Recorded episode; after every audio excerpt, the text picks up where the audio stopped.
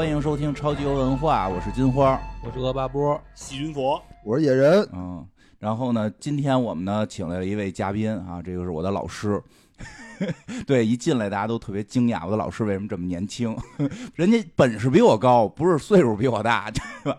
这个是我的这个剑道老师。然后这个，因为今天我们要聊聊噬魂，所以把他请来，自我介绍一下吧。嗯大家好，我叫陈飞云，舞龙馆的老师。嗯现在剑道是三段，然后同时也练弓道，弓道现在也是三段，嗯，然后也会平时接触一些拔刀道呀，或者是聚合的一些练习。都有哈。嗯，那个就是咱们那个馆里边的那个负责收钱的明明跟我说，其实你能学四道，能能考四段了，是因为怕超过馆长，别让他听这期。对对对对。一共是几段啊？按照以前古代的话是最高到十段，只不过现在因为有一些年龄的要求，比如说年龄太大了，比如说现在剑道最高是八段，然后弓道现在最高能到九段。对，什么叫弓道啊？已经听不懂了。弓箭嘛，就是射箭嘛。真的吗？你不是你要捧你也别这么讲。不是啊，真是没真没想明白呀。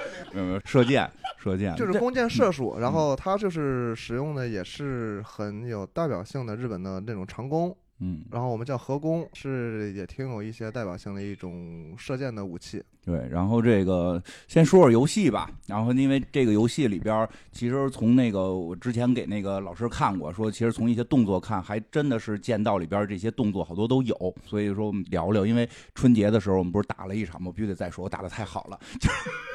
嗯，这个游戏我异常的熟悉。交过手一次就不就不能那什么了，不能再贬低他了，是吧？可以承认他打的最好。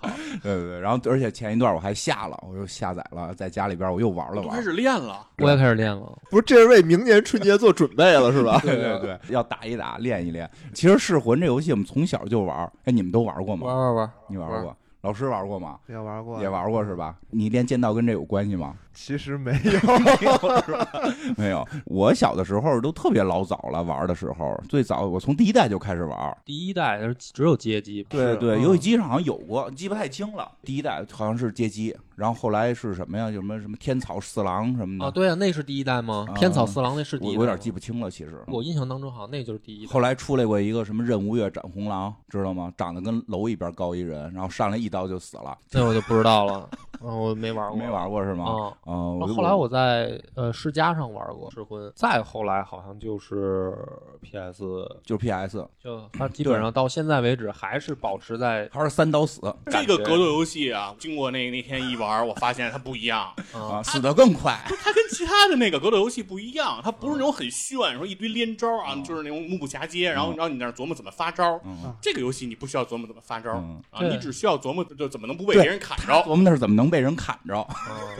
不是，关键是他，你看他玩明白了吧？嗯然后他还是死。要 不要不然他叫王语嫣呢？嗯 对，这游戏其实确实跟其他我们一般熟悉的什么街霸呀、拳皇嗯不太有一样。嗯像街霸跟拳皇这游戏，基本还是技能更厉害，就是什么这个升龙拳呀、什么冲击波啊，肯定比拳头打、脚踹更管用。但是，这个游戏里边一般来说啊，除了他一些最后的超必杀以外，正常的攻击里，就重刀是最狠的。对，就比如它里头有一个技能吧，嗯有一招那蹬自行车那个，嗯，看着特别帅，是吧？就是一个剑都转了圈了。对，那嗯那人叫什么来？我也忘了。反正就是抡那个剑，抡成抡的跟蹬自行车似的嘛。然后我我回回不都上去吗？上自行车，回回都上车。上车被蹬了二三十下，对啊，没但是不掉血血不多，费不血不掉血，就是一一刀砍下去。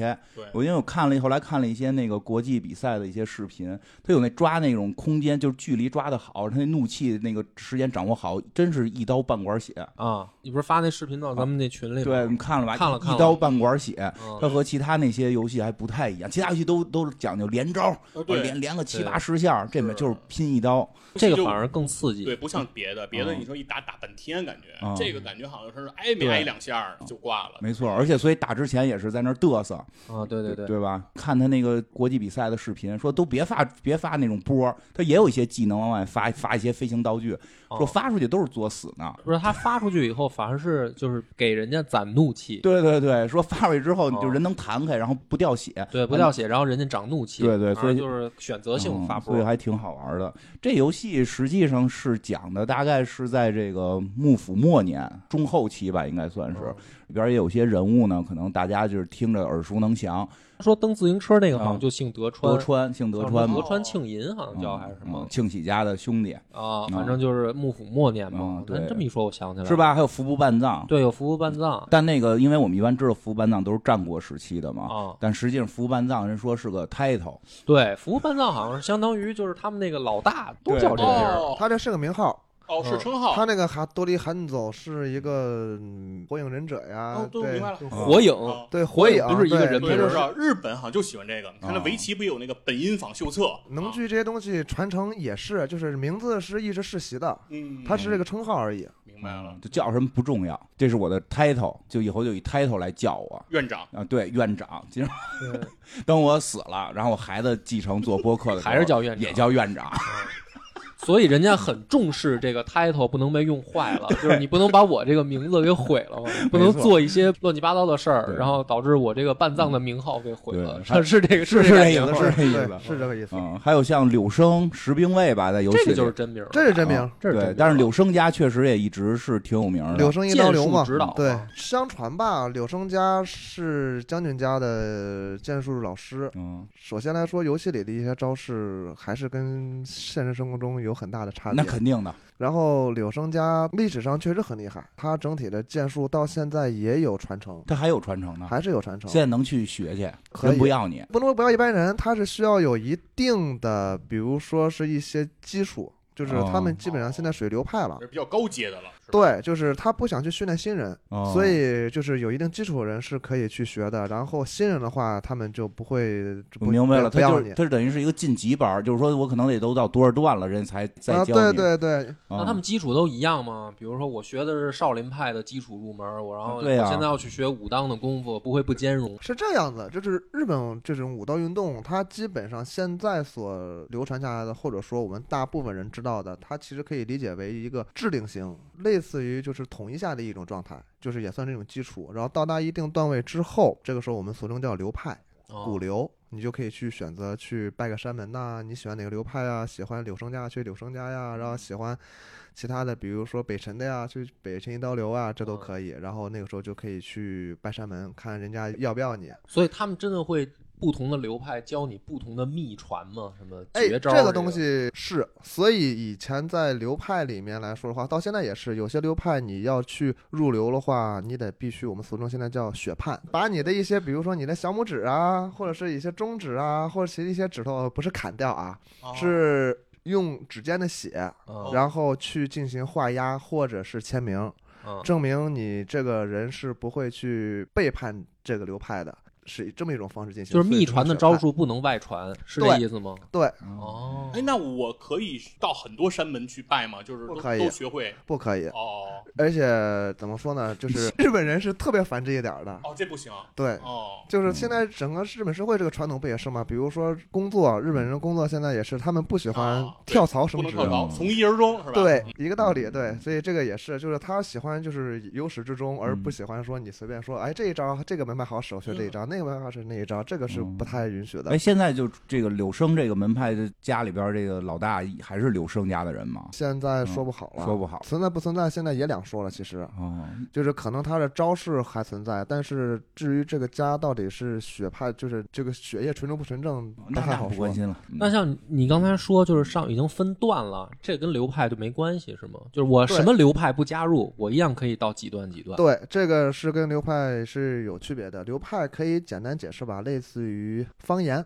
啊，比如说外国人学标准普通话，然后普通话可能也也得去考级干嘛的，但是没有说去考方言的，它是一个、哦两个东西。所以比如说剑道，比如说公道，它是更相当于比如说是普通话，嗯，或者是这种标准日本语，嗯是整个全球推广的，全球都要去学的这么一个方式。而它跟流派的话是另外一个东西了。我明白了，就是你学到一定程度，你可以专门学东北话，嗯，完了之后乒乓球有加成，对对对对对对对。我我我听懂了可。以被打十一比零。就是想学学北京话这你不能随便，那不能让他们日本人学了，只能他们学学东北话了。哎哎，那这个他这个秘传啊，也就是动作嘛。那那动作被人看见了，不也就会了吗？说不好，有时候他又不像说武侠小说里说，真的我有内功心法，嗯什么我打坐的时候我这气怎么运的，确实有，肯定有，啊人家也得有剑宗气宗吧？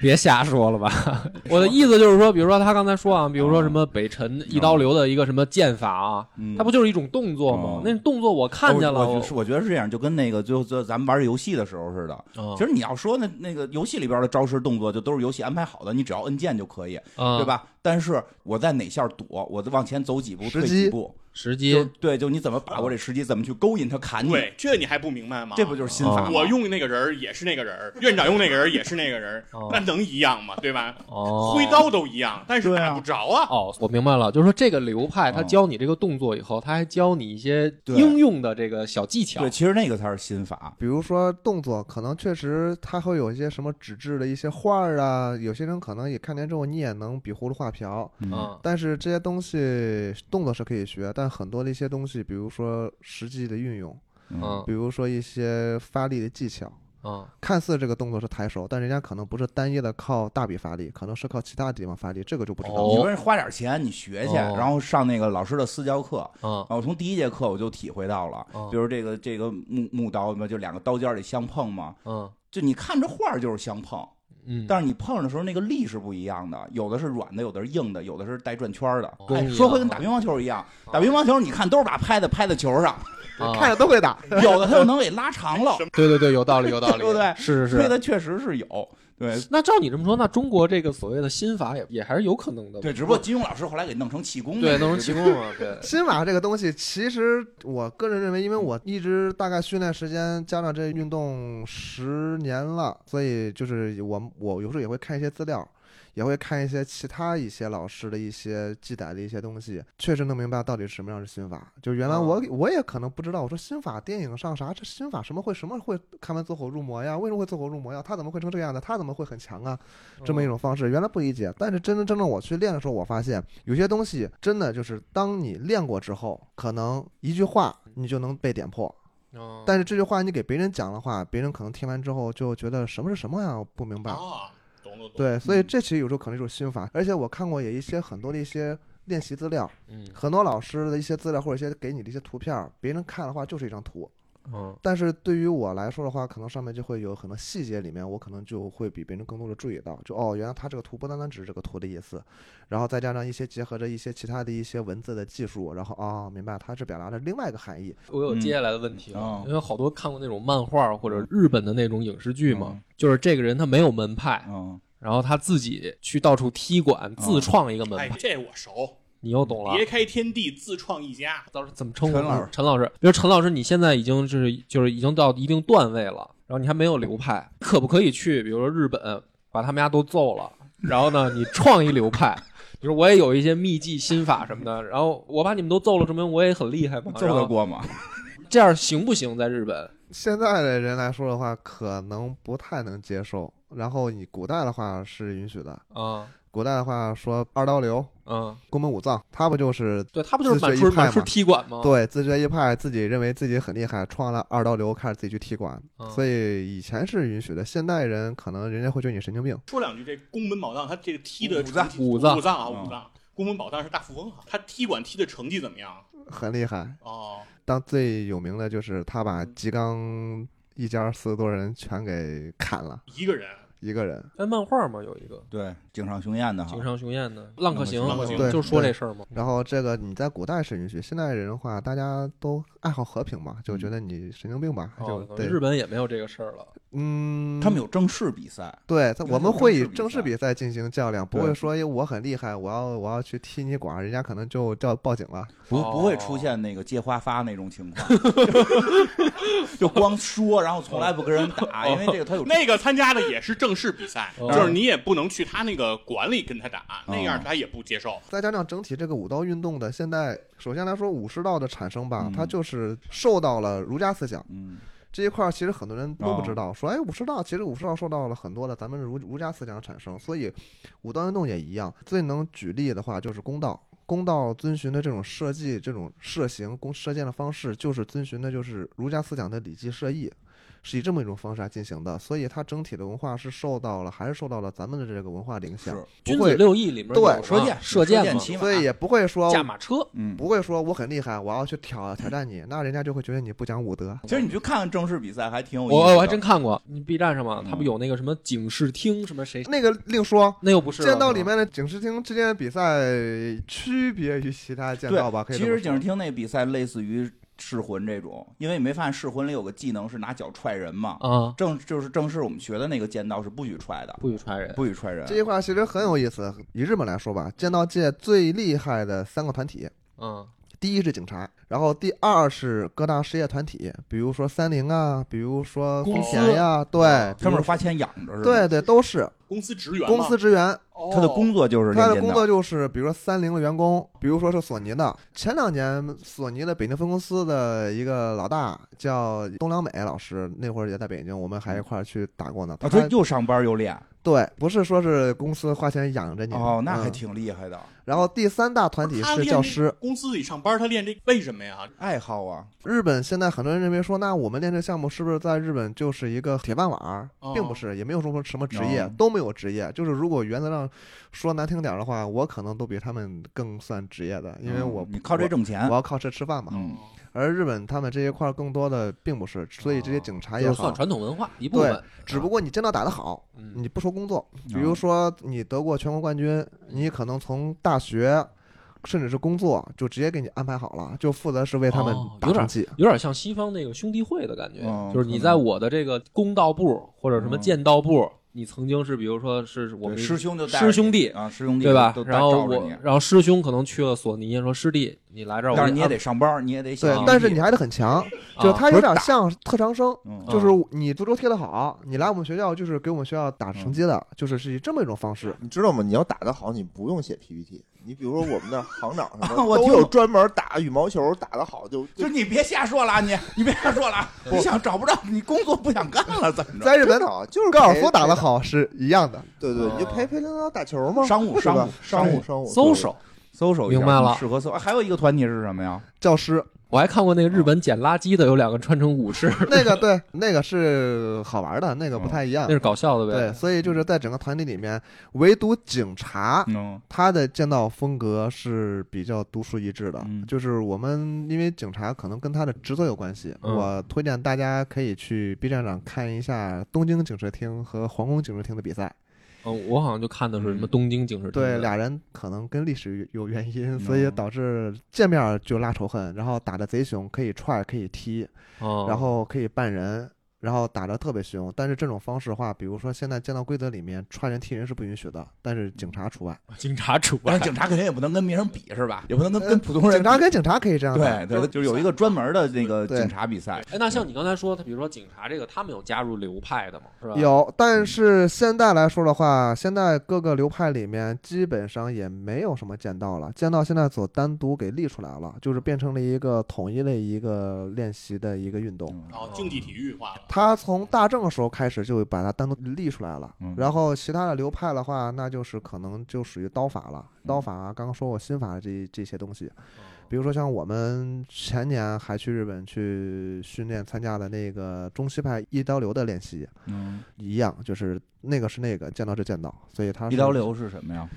跟北神一刀流是一样的，是不同的分支。嗯，对，说起来的话，我的嗯大前辈是佐佐木小次郎，嗯，但是你加入了五轮馆哦，这个梗我估计有人没听明白。宫本武藏写的那个书是叫那个什么五轮什么来着？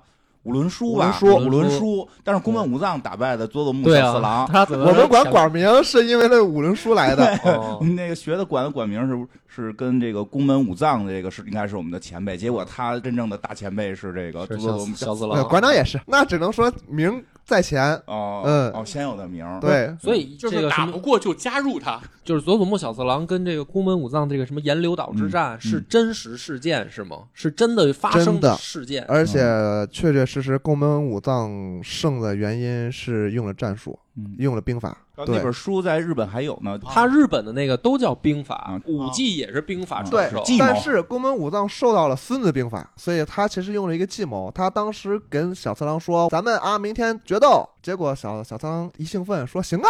然后就走了。但是小次郎一回家发现，你没跟我说时间呀，上午、下午呀，还是晚上啊？兵不厌诈。对。然后小次郎说：“那行吧，那我就早点去等着你呗，嗯省了我要不去，我这门也挂不住啊。”然后就一早就去了。然后宫本武藏就知道他会一早去，所以他就一直等等到了黄昏。嗯太阳落山前才赶到那个岛上，当时已经把小次郎已经耗得快不行了。嗯 登岛的一瞬间，正好是太阳落山的那个角度嗯，对于小次郎来说是一个很刺眼的，就根本睁不开眼的情况。哦然后宫本武藏呢上船时候呢，又拿那个船桨削了一个又长又粗又重的一个大棒子，我们俗称叫船桨嗯，上来就抡他，还没等小三郎回过神儿呢，直接就抡躺那儿了。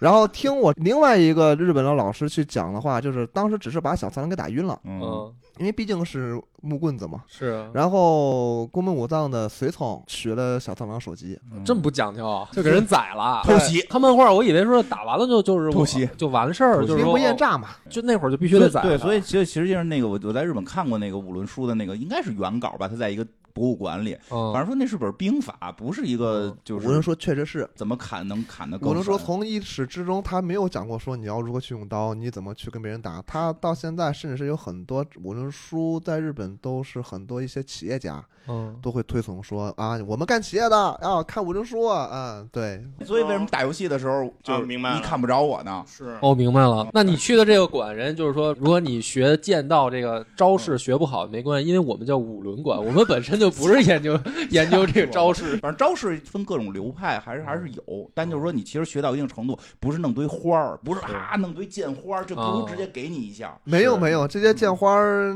真的就是游戏和影视剧。我之前有很多的一些导演，还有一些人找过我负责一些，比如说动作上的指导，嗯，然后也当过替身。对，你替身没用，不露脸，不露脸，要不然我现在还还能当老师嗯。之前那会儿有一导演，然后过来跟我说他想拍成什么样，然后让我看了一个素材，那个素材是那个浪客剑心的，嗯，然后飞天御剑流嘛，打得出花儿，然后说能想拍成这样。是真人版吗？让你看。真人版的，哦想想拍成这样，然后但是他说他又要符合剑道的方式，嗯我说那你只能二选其一，你要么符合剑道，你要么纯电影，等会儿，你那意思是《浪客剑心》真人版里边那个已经跟剑道差很远了，是吗？就跟剑术都差都没边儿。是这样就是真的的噬魂这个游戏，刚刚咱们说了，嗯就是一刀砍中之后就一刀的事情，真的就是真正也是这样，所以你就是发现噬魂就一招，噬魂特奇妙，它的各种花里胡哨的都不掉血，对吧？哦对发个冲击波过去都都是都跟刮痧似的，只有就是那个中刀那一刀是掉血的。对，就那一刀。真实生活当中，首先没有电视上或者是影视剧或者游戏里面动作那么帅，嗯，我个人认为真的很丑，相当相当丑。碰见武持武器的人，又持刀的人，你就那一刀的机会，要么你你你砍别人，你活下来；要么你挨砍，你就你就躺地上，就一下，不会说打出花，叮叮咣咣来什么空中转体三百六啊，然后再接扫裆腿，不可能。哎，对，影视剧咱们经常看到，比如说你中了一刀，甚至有的时候说中了一枪，不是还能反杀别人，还对对是怎么样？其实，在战场上之类的，一枪基本对这都就打到你身体，就除非打胳膊腿儿，打到这个身体脑袋都直接即便就是打到腿上，打啊到也不行你也不行，就这个痛感你就完全扛不住，是吗嗯所以这个就是能理解，因为影视剧嘛，嗯就是艺术来源于生活，更高于生活，嗯。所以它为了夸张能理解，但是嗯真的就是很多我学员也有说为什么要练剑道，因为我看过什么什么剧，我看过什么动漫，觉得帅，希望你能坚持。对，你看我就最早跟老师说，我为了防御僵尸，万 一僵尸来了，我好歹有个武器。这个倒是有点用，你一刀一个嘛。对呀，砍他脑袋呀，我一刀一个，我能我能多活一会儿。你们管是不挑学员的，其实 就是什么学员只要交钱都可以。对对对是得要有一个热爱武道的心。对呀，哦我就特别有信念，我就学怎么怎么砍砍僵尸。对。哦，对，帅就就搁一边儿，帅先搁一边，因为看那个高段的什么八段，就是就是之前老师说过，让我们先看四段的，你至少能看见他在干嘛。哦说你看那个八段的打，你不知道他在干嘛，就俩人斗心眼儿，你就看不懂，就是拿剑互相俩人啊俩老头儿八十多岁，你就觉得俩人站那儿两分钟，谁也谁也不动换，谁也不走，谁也不干嘛，谁也不出招，然后到最后了，一一一一刀解决战斗结束。嗯就是就是其实啊其实它里面有很复杂的这个 内心内内心戏戏对吧，哎，我问一句，那俩八十多岁老头儿，是不是我上我也能？我跟真的你打不过。我看过一个是六七十岁的一个八段的打那个大学生四段的，就是吊打。真的打不过那。四段的那大学生就身身强力壮的那种，就是各这那这那个，老爷爷一动不动，给我叭一下打脑袋。刚才老师不是说吗？说这个练这段位哈，嗯后边说是跟年龄有关，嗯那，就是比如我是不是到八段这种人，基本都是岁数比较大的，没有年轻人能到八段。对，这么说吧，剑道来说，剑道的话是你到达八段，至少是你年满，我记不清了，是四十三还是四十五啊？他的首先他得到达一个这个年龄，哦，他有年龄的这个硬门槛儿。对、啊这个年龄硬门槛，很多的人不能理解，说为什么会有这个门槛儿？你要是想到这个高段位，你得保持身体健康。你说你抽烟喝酒，性生活不规则，然后你根本就活不到五十，你肯定到不了这个八段，因为他他还学习儒家的这个这些心法什么，其实就是规范上了，就给你在这个一条就给你拿住了。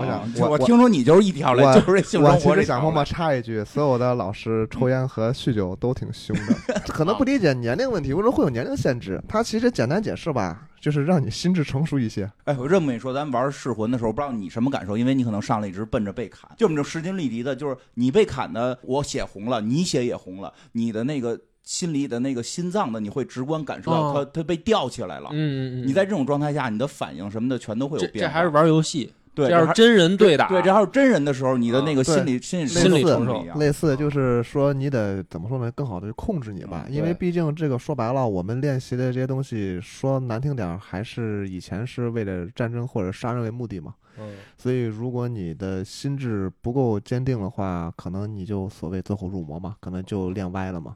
哦，我明白了。你这么一说，我又懂了。又懂了。又懂了，就是俩老头儿在那儿两分钟不动的时候，就是回忆自己这人生。我该吃吃，该见都见过了。孙子，你一会儿逮我一刀，我也值了，是是这意思不？不是，哦，不是这个。漫画看的多，哦 还是他是说心性的一种魔力心是吧对，？其实是对心性明。白了。而且剑道是一个能推崇大家从小到大或嗯到老吧这么去练习的原因，其实就刚刚说了，就是很多人认为说老头儿八十岁老头儿，我一年轻人打他不更玩儿一样呢？其实为什么还赢不了？原因很简单，就是经验。按照你的身体素质，你可能确实是在对面老头儿之上，你更年轻嘛，但是你的经验是八十岁老头儿用宫本武藏打小次郎那招你照样你也不行。老师，我认为是规则，咱上去就胡抡的话，对吧？要是 M M A 的话，我觉得老头儿就没戏。也不一定，不一定。真的可能要哦看个人能力啊。咱如果是在能力很强的情况下，见到也有人去考虑过玩过这种异种格斗，哦有见到对跆拳道的，然后有见到对马家术的，然后有剑道队其他什么西洋剑的呀都有过。剑道对跆拳道的，他 对其他的我都能理解，都是武器的，这就是腿。我我练过跆拳道，我是没有勇气上擂台的。这个就对面那一剑道，我不是有病吗？我跟他打。所以这个东西只能说懂的人去看吧，不懂的人就只能觉得两人在瞎胡闹。就是如果是我的话，我没武器，你拿刀，我就不敢上。我我腿再好，我也不敢去跟你打。嗯，就是以现在可安全嘛，毕竟它体育运动，它更强调是更多的安全，所以就可以试着可以试着去玩两下，看看是你腿硬还是我刀硬。试试去啊，回头回头个屁呀！我怎么不拿跆拳道对拿手枪的呢？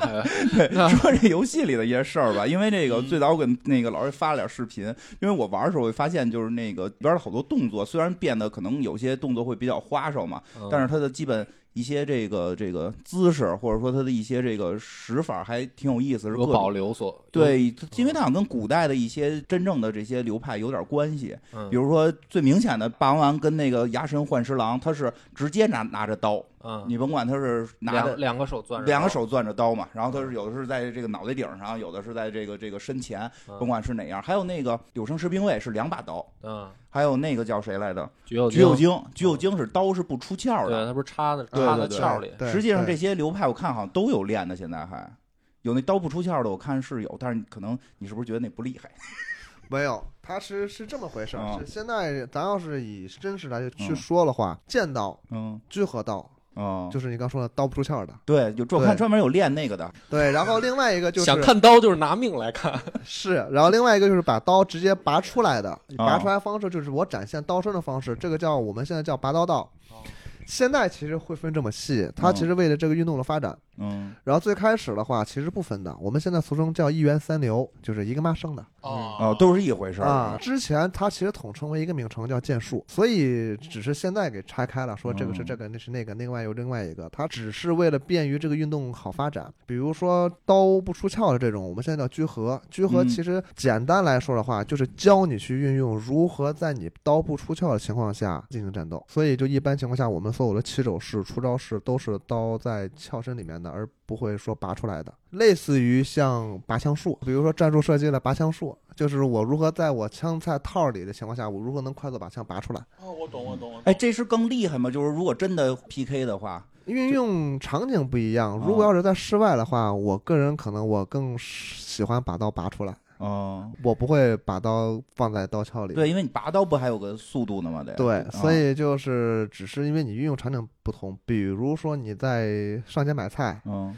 然后突然有人袭击你，你刀那会儿在鞘里呢，那个时候你怎么样子去进行应对？实际等于是在游戏里边，其其实就是说，在古代这些是一个武士都该会的都得该会的。只是在游戏里边把这现在的这个流派给做成了一个人物，因为那个对那个橘右京就一直是揣着刀嘛，只有就是砍人的时候抽出来，然后他再收回去。对嗯对然后很多游戏里面，我这一招回避一般俗称叫拔刀术嘛，嗯很多游戏都有嘛，对，砍半天，突然一说拔刀术了，刀又收到鞘里了。嗯，这就是属于有病了，对吧？对，没有没有必要。对，因为我看他们练那个就是什么扔起一个苹果来，然后然后自己扔，哦然后拔我看过这视频啊啊，，唰唰唰是吧？对对，所以它只是一种教你简单来说的话，好理解的话，让大家就是如何在刀还没出鞘的情况下怎么去哦应对。并不是说有一套武功必须这样实话吧，嗯实战情况下，你只要能把对手弄死，你能活下来都可以。啊，对，没不一定非收起来，因为其实你收刀挺难的，我上过一节课学过。我我没学过，我理解不了。比如说拔出来还行，回去回的对，就是他快速回去那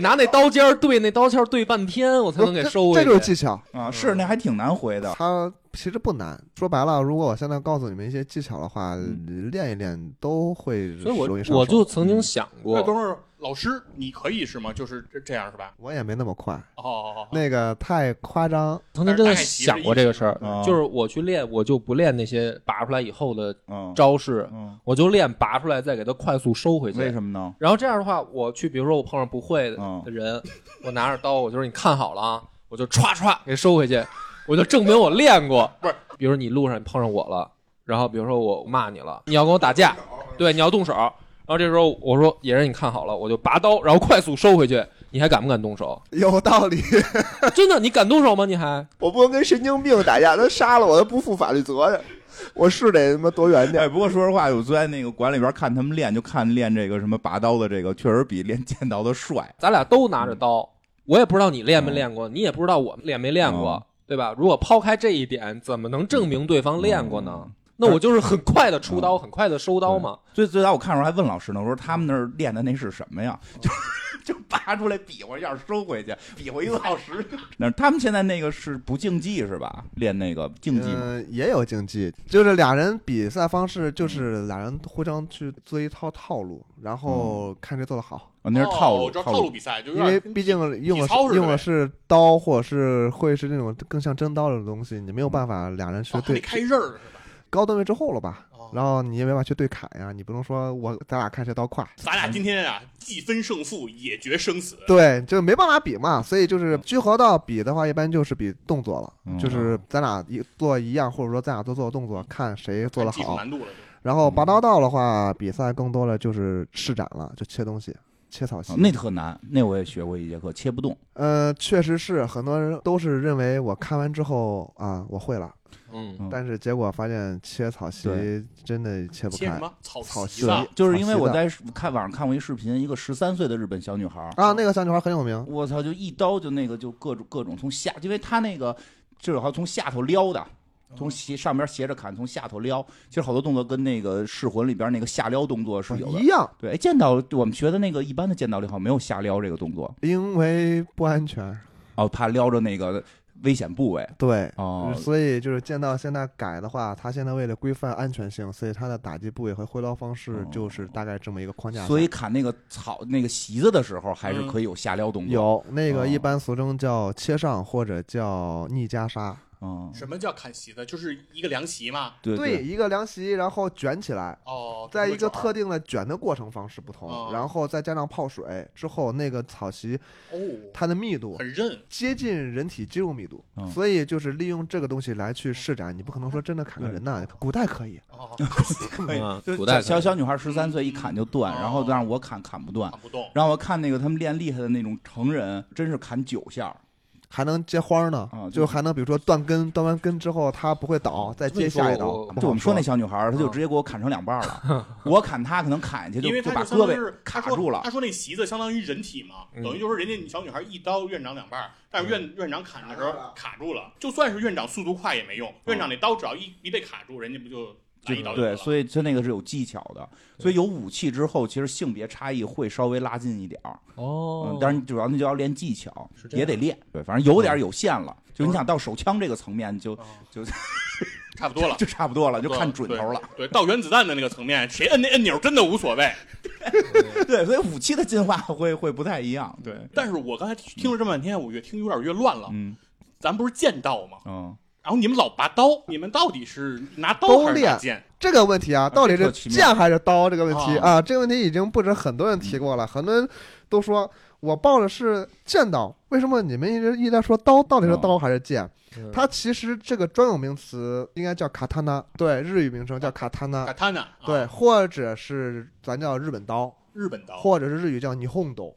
哦对，就是它是一个专有名词，它不像咱们中国传统武器分刀跟剑这么有一个很直白的区分，是的，是的。它你可以理解为它是一个二合一的产物，既能当刀去砍，也可以当剑去刺，所以它叫刀也行，叫剑也行，但是一个标准叫法的话叫卡塔纳哦嗯，它是翻译问题等于是一种一种专属的一种武器了，相当于。啊，对，专属武器叫专它它有尖儿吗？就是有我我总感觉日本刀是平的。有哦，有，而且那个那个尖儿，如果是我现在去说的话，也会细分的，它那个尖儿的韧度、那个角度分大切线和小切线，就是锐角、钝角的问题。哦然后另外一个好玩知识的话，就是刀这个东西，其实武士大家都知道，武士战场上他带的不止一把刀，嗯，对，用途不一样。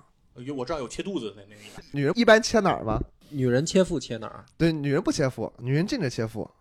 为什么呀？呃，大男主义。就比如说你战败了，你媳妇儿可能是吧，要变成别人媳妇儿的时候，然后要自杀。嗯哦，对然后要自尽。嗯，对，然后那是女人是不允许切腹的，在以前古代日本。嗯，织田氏的下场。然后嗯怎么办？俗称叫引剑、吞剑，但是不是扎嘴，是刺喉。哦，而然后女人会带那个怀刀，就是嗯比那个刚刚你说切腹那个没有短道理，我短一点。觉得特别没有道理。我觉得女人应该推崇切腹。为什么呀？你这说的都什么？你闭嘴吧，我都害怕了。你闭嘴吧，真的。那说起切腹的话，知道为什么日本人会要切腹吗？啊，你说，你说，你说，我知道肯定是错的。我觉得，没事，你先说。就是我自己切腹嗯是一种荣誉的象征。，嗯，那为什么要切肚子呢？啊，是这么回事啊。首先来说啊，先更正一个事情，就是并不是所有人都说一一提起武士就要切腹。我跟你说，真正真正切腹的人没几个，啊，不舍得死嘛。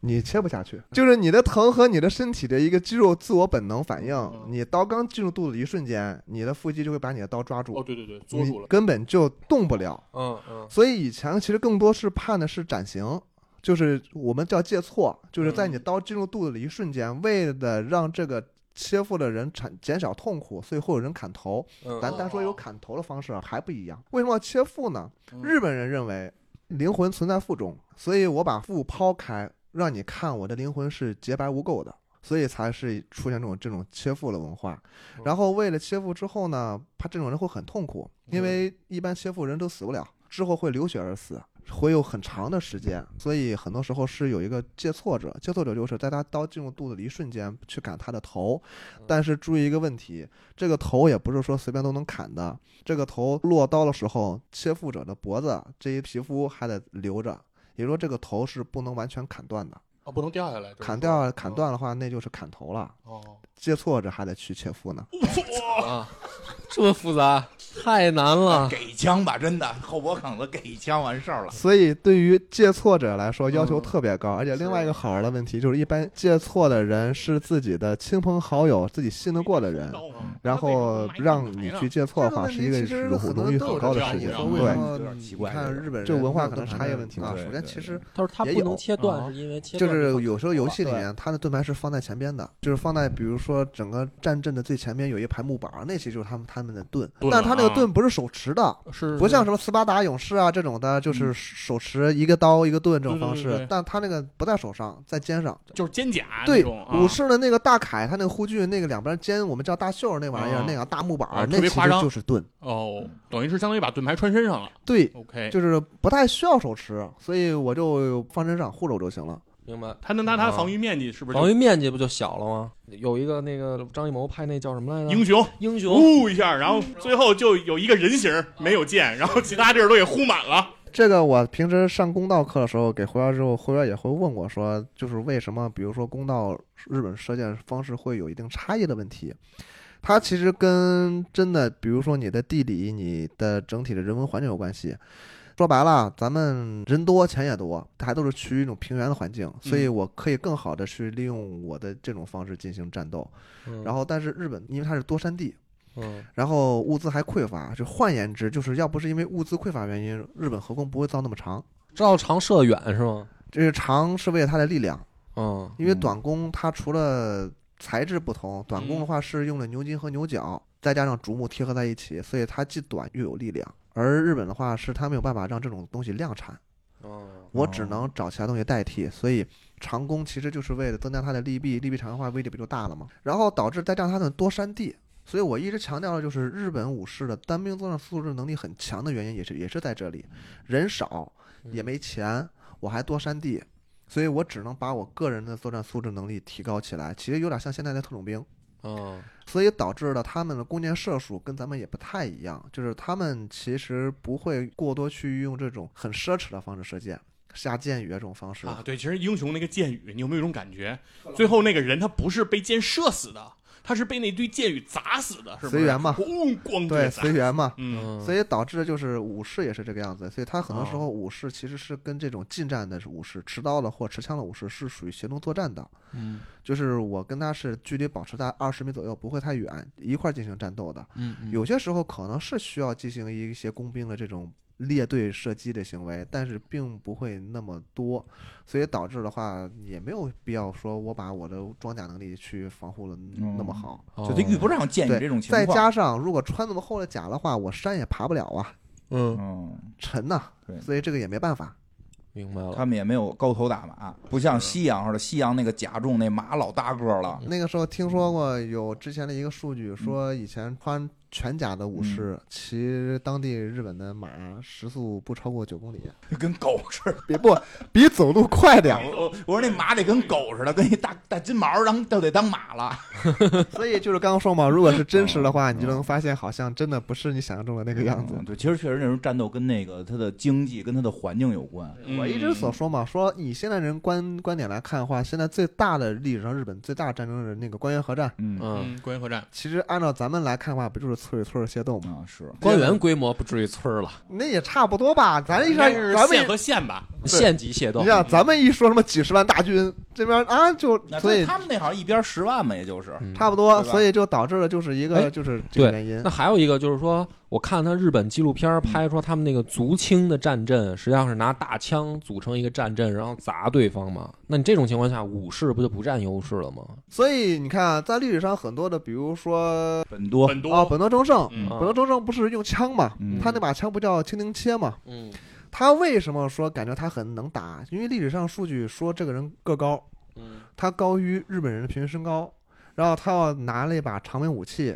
那你想，胳膊长、武器长又高，抡起来的话就很猛嘛。对，超过日本人平均身高一。米六几，大个儿，真是大个儿，然后直接就我还拿长柄武器，我直接钻人堆里开始转起来，直接开一个蛮人模式转起来，那你说这个杀伤力就就就觉得很强。所以其实以前更多的，其实长柄武器在战阵中来说的话更占优势一些。那就是说，这个武士，比如说在这种真的像官员合战那种大战阵的情况下，那他咋办啊？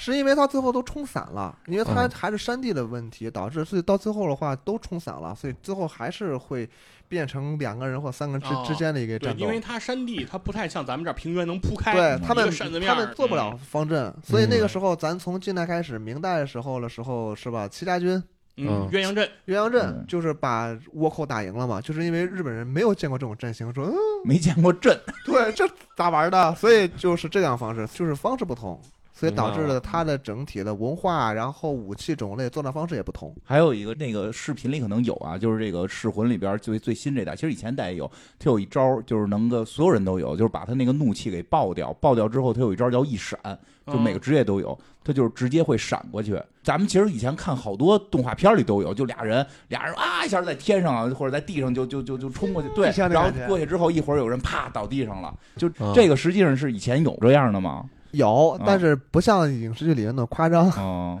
之后你你你你会学到哦，就是在《剑道行》里面，就是卡塔，就是《剑道行》的第七本的时候，哦类似于像这个招式哦，就是你整体影视剧要求会很夸张，但实际情况也有，但是没有那么的夸张，不是因为他们打的时候真的会约好了，咱们一块儿冲拼一下吗？类似于像崔丁壳一样哦，你出了剪资，哦我出了石头，哦我赢了，对啊，就是这种方式。就是他们没有这个约好了。我觉得谁先冲，我觉得谁先倒霉。西部牛仔不就有吗？就是咱俩都背着身儿往后走，数到三，突然回来看谁速度快。脑子慢嘛，西部牛仔这我其实一直都不太理解。你就是那个人家正往后走，那就给人打死的人，这种情况其实，在武士里面也有，也有，那还是有拼也一下是吗？也有也有两个人。以前那会儿是我说，就是比如说弓的用法，比如说两个村之间的战争，嗯，大家都不想进行打仗，嗯都不想死人，因为我我是最有效的劳动力啊。嗯，打完了我还得花钱，之后我还得各种什么修缮，花很多钱。对，赢了也不占便宜。对，都不占便宜，所以怎么去论输赢呢？双方派出代表，或者是两个双方大将，或者是两个大名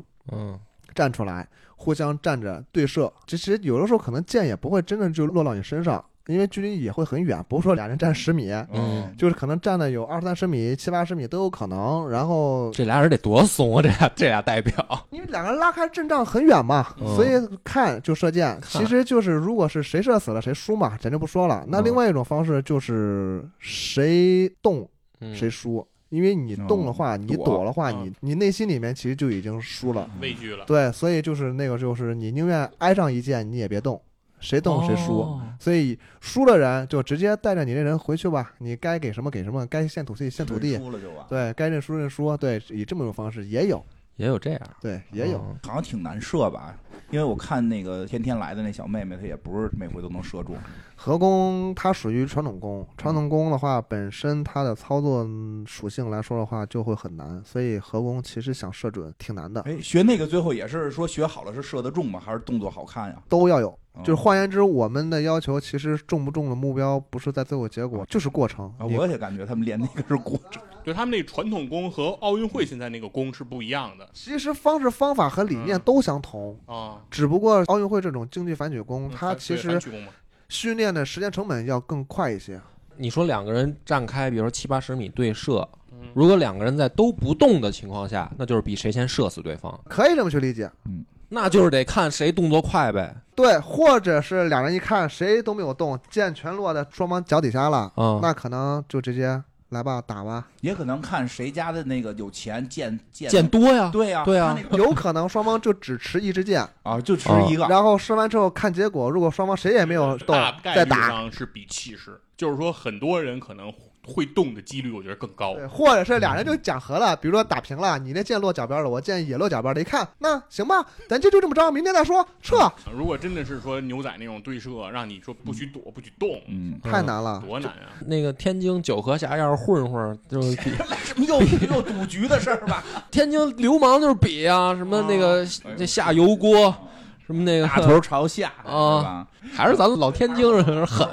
还有一想知道的，就是因为那个游戏里边有一个女的跟忍者似的，反正你估计也没注意了，就是叫什么色，就是她那个剑是反手拿，就是说他跟拿匕首的方式对他跟一样，拿匕首的方式反反着拿，那可露露嘛，不就是？对这类的有吗？你说是武忍者呀，还是武士啊？就是就是武士吧，基本上没有。没有忍者有，其实这种持刀方式，因为我平时也会去接触一些其他的一些战术类的练习，就其他的匕首啊，嗯也会去接触过一些。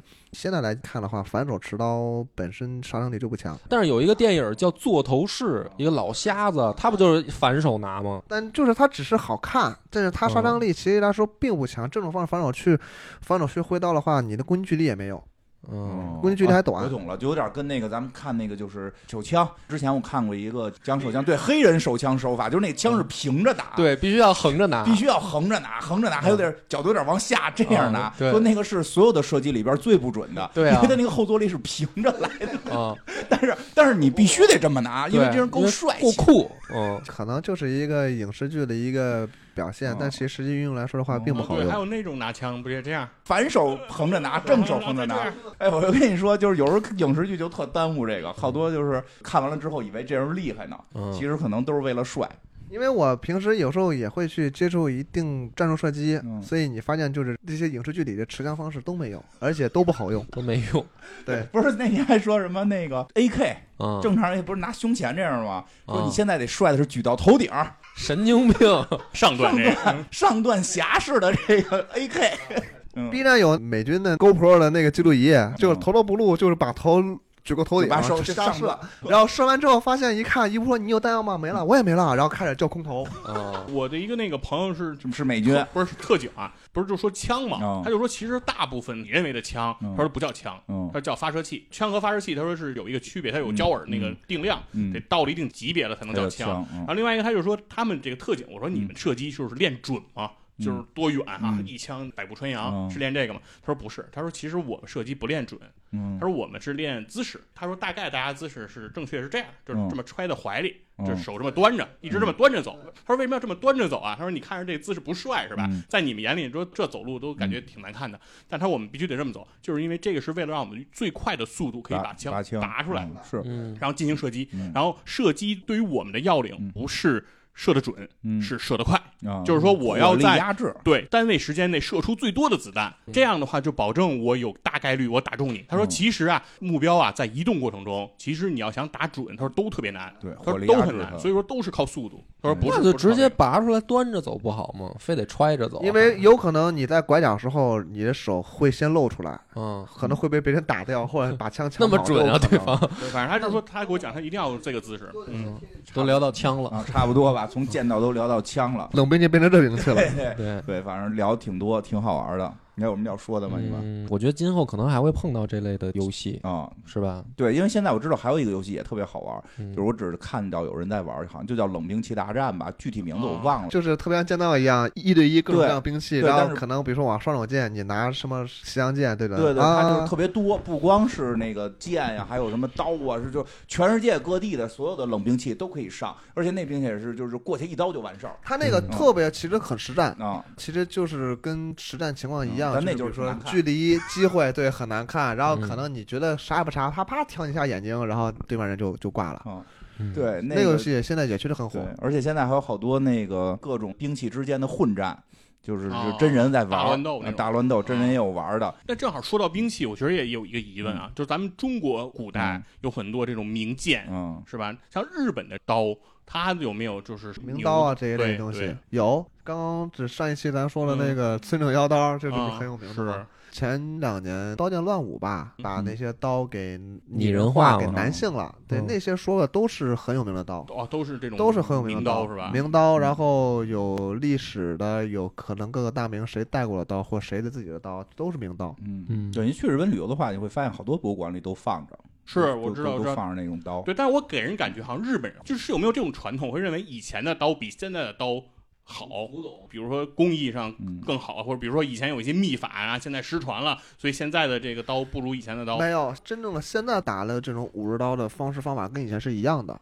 哦，就是我们会认为，比如欧冶子做的剑是最好的剑，是吧？春秋时期的什么战战卢、鱼肠、嗯巨阙，嗯就这都是干将名剑。莫耶，嗯对，现在的剑听上去就没那么牛了。对，这个可能就是有一部分咱们是属于夸张化。嗯，人传人嘛，你也没嗯有办法去证实，嗯 所以就导致你可能就觉得好像以前的东西会可能会更好。嗯，但是从材料学上来说的话，嗯也许可能现在的东西要比以以前的更好。嗯你现在哎不用也许，我觉得肯定啊是，这样，对就是因为之前我们做游戏的时候是去找过龙泉那个现在还在做剑的，啊就现，对龙泉宝剑对，还是很厉害的。对但它不，它问题是什么呢？它不在市面流通，你不能去街上我说我买一个开乐大宝剑去，你买不了买不着，嗯对吧？他们说正经那个还中国这边也有做剑的，我就记得我拿那剑，好像我把手给拉了。我是拿哪儿来的？没拿住，他就划了，那个刀鞘好像剑鞘划下去了，然后就划了一下手，大口子。哇，就真是吹毛利刃那种感嗯，觉。对，那回就真感觉啊那可挺厉害的。所以你说这个刀在日本的话，这些名刀更多的，嗯我个人认为也是有很多的，比如说历史价值嗯，比如说这个刀是谁丰臣秀吉带过的嗯，德川家康拿过的嗯历，史然后对有一些历历史价啊值。文化底蕴在里面。对，然后其他的一些来说，你说它的钢材来说的话，也许可能没有现在要更好。其实我觉得就是有时候国内有时候就是老说这事儿，说的啊我们都没有了，失传了，嗯其实没失传，真的。反正那次我看完，只是有时候咱们看不到。对，就是因为之前我做那游戏是什么来的？《倚天屠龙记》吧，好像是是那游戏，就是他们嗯特意去要去打一把这种什么倚天剑倚天剑，嗯就去找了人家龙做龙泉剑那个地方流传下来的那个那个制作方法，就嗯还是特别厉害。只不过就是我们不容易看到，然后我们平时可能也不关注，嗯，所以就不知道这事儿。比如说日本的一个就普通士兵，嗯呃，不也不能叫士兵，就是武士用的，他不是名人，嗯，然后现在被发现了，那他值钱吗？你想的是钱是吗？对，反正我听说就是还一般，就是没有你想那么夸张。比如说是路人甲武士，啊，那个对，就是他没名儿，对他不是一个著名的人一，般吧。因为我因为当时我想买来的，后来那个就失业了，就没钱买了。反正嗯，买的时候是说新做的跟老的差不太多，啊除非他是名人用过的。说因为那个技术没失传，啊所以你做出东西来是差不多的。当然肯定老的会稍微贵一点儿。他说还真是，我记得当时我要买的时候问问人家是说，有的新刀比老刀还贵，因为那个新刀质量其实可能比有的老刀好。啊，那肯定的吧？对，因为老刀有时候可能卖的价格贵的原因，其实都是还是刚刚那个历史名人历史原因啊，说这当年砍过坂本龙马，你对吧？这不是值钱那值钱了。那这这真值钱了不光值钱，还破案了呢。到底是谁干的这事儿就清楚了。上了查指纹是吧？啊，行吧，然后这个以后有机会老师再来，好吧？嗯，我们这个什么时候再有这种游戏的，对，然后这个再聊。再聊，也也欢迎大家去那个五龙馆啊，找我们一块儿练剑道对对啊，对，因为五轮馆因为真的，我我最后说点啊，其实日本这个剑道这个刀的铸造方法，其实也是最早从唐朝这边来的。唐刀，唐刀，它是唐刀的一种小小的改良，嗯改良了就是还不是说改动很大。然然后呢，包括像我们去上的第一堂课，我上第一堂课，就如果你上那个大课，第一堂课也都是老师会单独教，会给你讲这个叫什么？唐刀分四种：嗯，就他懂。移刀、陌刀、丈刀、横刀，嗯然后四种也不一样。你说移刀吧，就是刚才说大明装饰的，啊一般打仗不用不实战，不不实战。这个横刀、嗯，陌刀、丈刀这些就是打架比较实用的。磨刀队嘛，对对对，然后那个兵团作战的时候，可能就是比如说陌刀，嗯，嗯，然后对，然后反正就说回来说，比我们上第一堂课，一般老师都会单独给大家讲讲这个剑道的一些叫什么礼法呀，或者这个这个基础的知识。其实里边也会讲到，比如我们那个道服上边都是儒家的这个哦对，对衣服有讲究，有讲究。老师老师说说，裤子吧，嗯，就是裤子上面有前面有五道褶，后面有两道褶。那前面五道褶的含义是代表了礼仁义礼智仁信，义礼智信，嗯，对。然后后面的两道褶代表的是忠跟孝。对，其实都是跟中国的这个传统思想相关的。